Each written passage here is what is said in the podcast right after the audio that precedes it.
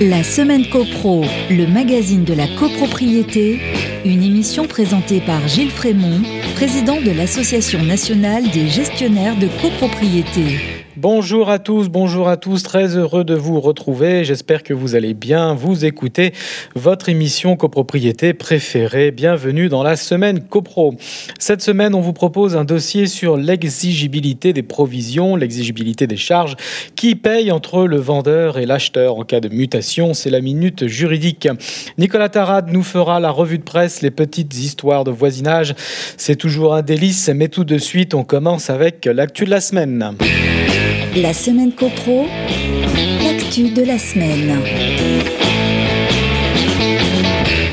L'actu de la semaine, c'est le succès du dispositif MaPrime Rénov. Oui, tout le monde en parle, j'en parle aussi. C'est un succès qui se confirme en ce début d'année. D'après les chiffres communiqués par la ministre déléguée au logement, Emmanuel Vargon, 180 000 dossiers ont été déposés sur ces trois derniers mois, soit presque autant que sur toute l'année 2020. Emmanuel Vargon l'a annoncé ce 5 avril sur France Info. L'aide part comme des petits pains, connaissant une accélération fulgurante, a-t-elle assuré. Nous ferons cette année deux fois plus que ce que nous avions envisagé, autour de 800 000 primes. La ministre voit dans ce succès la preuve que la révolution de la rénovation se produit aujourd'hui, selon elle, car les gens se sont appropriés le besoin et la volonté de faire des travaux. Emmanuel Vargon en a dit plus par ailleurs au sujet des suites qui seront données au rapport Sichel dans le projet de loi climat et résilience. Comme déjà annoncé, un accompagnement de chaque Français dans ces travaux de rénovation sera systématisé à partir d'un certain seuil d'aide obtenue. On parle entre 5 et 10 000 euros. Le Conseil existe à deux niveaux, a expliqué la ministre. Il y a une première réponse à donner aux ménages sur les aides dont ils peuvent bénéficier en fonction de leur niveau de revenu. Puis, on entre dans du plus précis. Évaluer les besoins en travaux, établir un devis, monter les dossiers d'aide. Cet accompagnement va être généralisé et gratuit. La ministre a également rappelé que les pouvoirs publics avaient volontairement refroidi, dit-elle, les aides à 1 euro. Elles vont disparaître progressivement assuré Emmanuel Vargon. Ce type de dispositif est à la source de trop nombreux cas de fraude. Le 7 avril, la coordinatrice interministérielle de la rénovation énergétique des bâtiments, Anne-Lise Deloron, est revenue sur ces sujets lors des deuxièmes rencontres de la rénovation énergétique organisées par l'association d'élus Amorce. Elle a notamment communiqué un bilan du programme SAR, l'accompagnement à la rénovation énergétique étant d'autant plus important que ma prime rénov monte en puissance. L'année 2020 21 est celle du développement opérationnel avec des chiffres significatifs, a-t-elle assuré. 280 000 actes d'information et de conseils réalisés en 2021. 1000 conseillers verts contre 750 l'année dernière. Je sais que cela reste compliqué dans certains territoires. J'entends la détresse de certains conseillers fer qui se sont largement sur qui sont largement sursollicités par les demandes de ma prime rénove, a-t-elle toutefois précisé. Ainsi va l'actualité, mon cher Nicolas. Je vous passe la main pour la revue de presse. La semaine CoPro, petites histoires de CoPro. Allez, les petites histoires, c'est la douceur printanière, on la sent là. On est, on est fin avril, début mai, Nicolas. Eh bien, écoutez, bonjour déjà, Gilles, et puis je vais vous le dire, j'adore les rapports cause-conséquence, comme ici dans ce titre, le compteur disjoncte, le voisin aussi. Mais aujourd'hui, je vais vous raconter ce conflit de voisinage entendu chez nos confrères de France Bleu Belfort. Quatre jeunes d'une vingtaine d'années ont organisé un barbecue le week-end dernier, ce qui a déplu à un voisin. Voilà commence l'histoire. Après une petite altercation à travers la fenêtre, l'homme de 35 ans a décidé de descendre à leur rencontre armé d'un katana, un sabre japonais et d'un pistolet à air comprimé.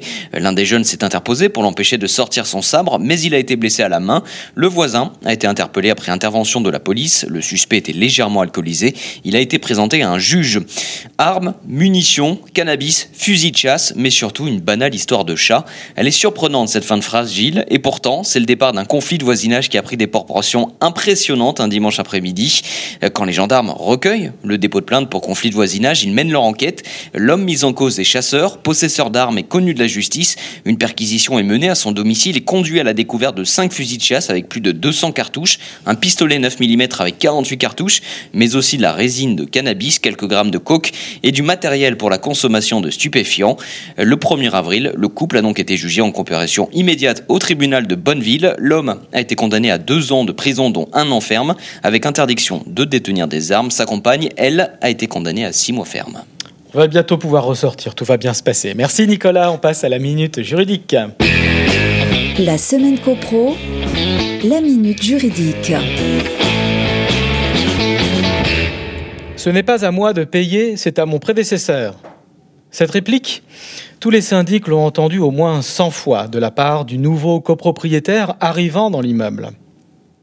Pour financer les dépenses courantes et les travaux de l'immeuble, les copropriétaires, membres du syndicat, payent des provisions. Des provisions à payer, il y en a toute l'année, à intervalles réguliers, tous les trimestres pour les provisions du budget prévisionnel et pour les provisions des budgets travaux aux dates spécifiques votées par l'Assemblée générale. Plusieurs événements se succèdent dans le temps. Il y a l'Assemblée générale qui vote les budgets, qui approuve les comptes annuels. Il y a les dates d'exigibilité décidées par l'Assemblée. Il y a les appels de fonds effectifs envoyés par le syndic. Au milieu de tous ces événements déclencheurs, au milieu de ce processus, il peut y avoir des mutations de l'eau, des ventes. Un membre quitte le syndicat, un nouveau arrive. Le lot change de main. Qui entre les deux doit alors supporter la provision. Entre vendeur et acquéreur, qui est redevable vis-à-vis du syndicat Quel est le seul événement déclencheur qui détermine celui qui doit répondre du paiement? L'article 6-2 du décret du 17 mars 1967 nous donne la réponse, une réponse très précise. Il prévoit trois cas de figure, trois types de créances différentes. Notons d'emblée que cet article ne vaut que pour les mutations à titre onéreux. C'est son champ d'application. Vente, échange, dation en paiement, apport en société à titre onéreux. Le texte ne s'applique donc pas aux mutations qui interviennent à titre gratuit. Donation, donation-partage, transmission successorale, legs. Trois cas de figure donc, trois types de créances différentes. Premier type de créance, tout d'abord, la provision du budget prévisionnel. C'est la provision de l'article 14-1. Le texte nous dit que cette provision, si elle est exigible, incombe toujours au vendeur. Le vendeur doit payer au syndicat la totalité de la provision, la plupart du temps une provision trimestrielle correspondant à un quart du budget annuel. Et cela même s'il vend en cours de trimestre. Le syndic, depuis le décret comptable de 2005, pris en application de la loi SRU, n'a donc plus à faire de compte pro rata temporis entre vendeurs et acheteurs. Si la provision est exigible le premier jour du trimestre, tel que décidé par l'Assemblée, et que la mutation intervient le deuxième jour du trimestre, ou même le premier jour, c'est bien au vendeur, qui était encore le copropriétaire le jour de l'exigibilité, de payer l'intégralité de la provision les trois mois entiers. À cet égard, il est important de rappeler que, vis-à-vis du syndicat, la qualité de copropriétaire ne s'acquiert qu'à partir du moment où le transfert de propriété a été notifié au syndic en application de l'article 6 du décret. Si l'acte authentique chez le notaire de la mutation intervient le 31 mars, dernier jour du trimestre, mais qu'elle est notifiée, c'est-à-dire présentée au syndic le 1er avril, ce sera bien au vendeur de payer la totalité du deuxième trimestre qui vient tout juste de commencer. La notification par le notaire doit être faite sans délai et par lettre recommandée avec accusé de réception ou éventuellement par lettre recommandée électronique. Deuxième type de créance visée par l'article 6-2, les provisions des dépenses non comprises dans le budget prévisionnel, les dépenses énoncées à l'article 44 du décret, autrement dit les provisions pour travaux, les travaux autres que de maintenance.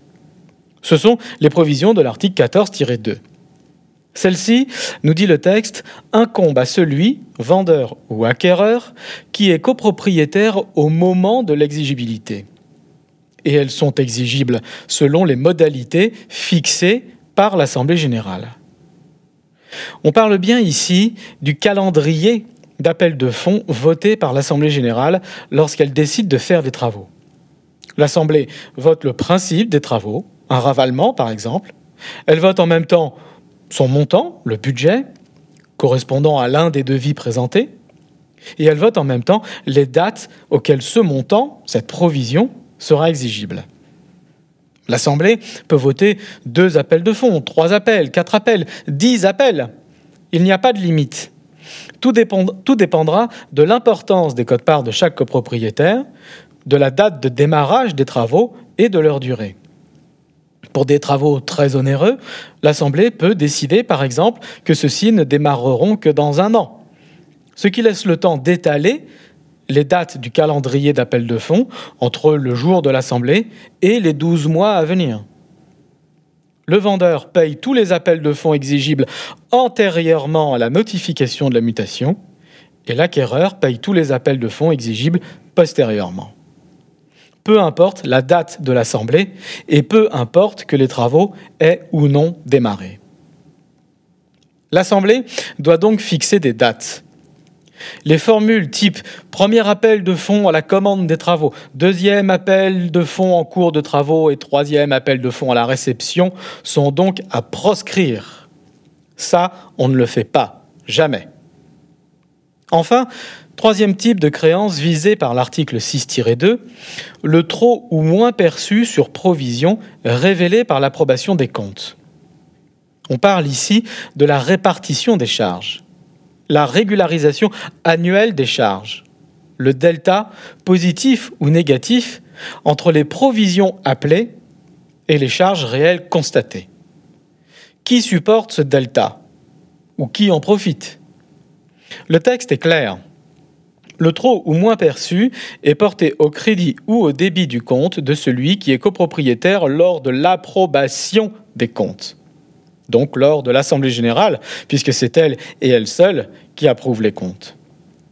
Peu importe la date à laquelle le syndic enverra aux copropriétaires leur état de répartition individuelle, habituellement quelques jours après l'Assemblée, ou, comme certains syndics le pratiquent, juste après la clôture des comptes. Lorsque la vente intervient avant l'approbation des comptes, il appartient aux parties, vendeurs et acquéreurs, de prévoir dans une convention particulière entre eux quel sera le sort de la répartition des charges. En effet, le vendeur aura payé toutes les provisions de l'année 2020, mais l'Assemblée qui approuve les comptes de 2020 n'interviendra qu'en 2021, en juin par exemple. Donc si la vente a lieu en avril ou en mai 2021, c'est bien l'acquéreur qui paiera le moins perçu ou qui profitera du trop perçu, alors qu'il n'était pas encore là en 2020. La convention entre les parties est donc primordiale pour elle. Elle évite une sorte d'injustice créée par les règles strictes de l'article 6-2. Les parties peuvent donc prévoir une règle alternative, dérogatoire, mais attention, cette règle ne sera pas opposable au syndicat des copropriétaires. Elle ne sera pas opposable au syndic. Elle n'aura d'effet qu'entre les parties, nous dit l'article 6-3, reprenant très justement la théorie de l'effet relatif des contrats, définie lui-même à l'article 1199 du Code civil, qui dit, je cite, Le contrat ne crée d'obligation qu'entre les parties. Autrement dit, le contrat n'engage pas les tiers. Dans notre cas, il n'engage pas le syndicat des copropriétaires. À la réplique, ce n'est pas à moi de payer, c'est à mon prédécesseur, le syndic répondra donc, votre convention ne m'est pas opposable. Un grand merci à tous, merci pour votre écoute et votre fidélité. Merci Nicolas Tarat, je vous dis à vendredi prochain, 11h30 sur Radio Imo. D'ici là, portez-vous bien et faites de la copro.